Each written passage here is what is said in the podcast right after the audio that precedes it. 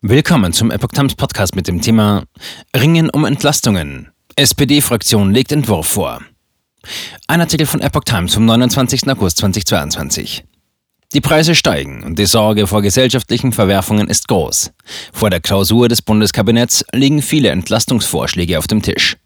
Die SPD-Fraktion lanciert dazu nun ein Papier. In der Diskussion über weitere Entlastungen für Bürger und Unternehmen angesichts der hohen Energiepreise kommt ein erster formeller Forderungskatalog aus der SPD-Fraktion. Der Beschlussentwurf für eine Fraktionsklausur sieht unter anderem Direktzahlungen, eine Preisbremse für den Grundbedarf an Energie und ein bundesweites 49-Euro-Ticket vor. Wegen der stark gestiegenen Preise von Energie und vielen Verbrauchsgütern waren bereits mehrere Entlastungsschritte beschlossen und teils bereits umgesetzt worden. Nun arbeitet die Bundesregierung an einem dritten Paket. Am Dienstag und Mittwoch berät sie bei einer Kabinettsklausur im Gästehaus Schloss Meseberg nördlich von Berlin. Nach Angaben aus Koalitionsparteien sollen neue Entlastungsschritte zeitnah bzw. in wenigen Tagen vorgestellt werden. Von Niedersachsens Ministerpräsidenten Stefan Weil kommt die Forderung, den am Mittwoch auslaufenden Tankrabatt zu verlängern. Ich bin für die Fortsetzung, sagte der SPD-Politiker, der im Oktober wiedergewählt werden will, dem Redaktionsnetzwerk Deutschland. Das helfe vor allem Pendlern, die nun einmal viel unterwegs sein müssen.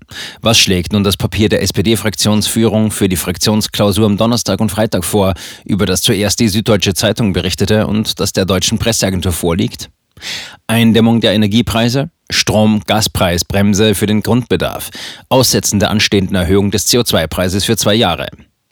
Direktzahlungen ähnlich dem zur Auszahlung anstehenden Energiegeld von 300 Euro für Menschen mit wenig oder mittlerem Einkommen, Familien, Rentner, Studierende, Auszubildende und Empfänger von Arbeitslosengeld. Wohnen. Keine Strom- und Gassperren. Sechs Monate Kündigungsschutz für Mieter, die ihre Nebenkosten nicht zahlen oder Vorauszahlungen nicht leisten. Verkehr. Bundesweit gültiges ÖPNV-Ticket für monatlich 49 Euro, finanziert von Bund und Ländern je zur Hälfte. Allerdings dürften das viele Länder skeptisch sehen. Finanzierung. Eine Übergewinnsteuer für jene Energieunternehmen, die von dieser Krise massiv profitieren, heißt es weiter. Allerdings dürfte das juristisch nur schwer sauber abzugrenzen sein. Grünen-Chef Omid Noripur unterstützte Forderungen nach einem Verbot von Gas- und Stromsperren. Wir haben ja an vielen Orten die Situation, dass Gasanbieter und Stromanbieter miteinander gar nicht reden. Und im schlechtesten Fall ist es nicht nur kalt, sondern auch dunkel. Und das darf nicht passieren, sagte er in der ARD. Es gibt eine Reihe von Dingen und Vorschlägen, die auf dem Tisch sind. Wir werden das ja zusammen miteinander diskutieren. Reform des Wohngeldes, des Bürgergeldes, ein höheres Kindergeld beispielsweise. Auch für eine Nachfolgelösung für das 9-Euro-Ticket machte er sich stark. Beim Energiepreisdeckel muss es nach den Worten von Noripurs Co-Vorsitzender Ricarda Lang darum gehen, nicht die Energiepreise insgesamt zu deckeln, sondern nur einen Grundbedarf. Da gibt es ein paar technische Fragen, die müssen auf jeden Fall geklärt sein. Nur zielgerichtet ist das umsetzbar, sagte sie der deutschen Presseagentur. Aber auf dem Tisch liegt das auf jeden Fall. Der Vorsitzende der Jungen Union, Tilman Kuban, forderte ein Jugendenergiegeld.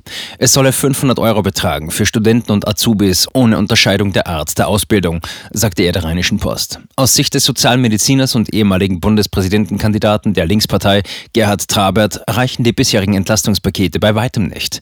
Wir sind ein reiches Land. Wir können handeln. Wenn wir es trotzdem nicht tun, dann ist das auch eine Form von struktureller Gewalt, sagte er der Süddeutschen Zeitung. Der Hartz-IV-Satz müsste so schnell wie möglich um 200 Euro monatlich angehoben werden. Es müsste Hilfen für Schulmaterial geben, Studierende müssen finanziell unterstützt werden, Mieten müssen gedeckelt und die Menschen vor Räumungsklagen geschützt werden.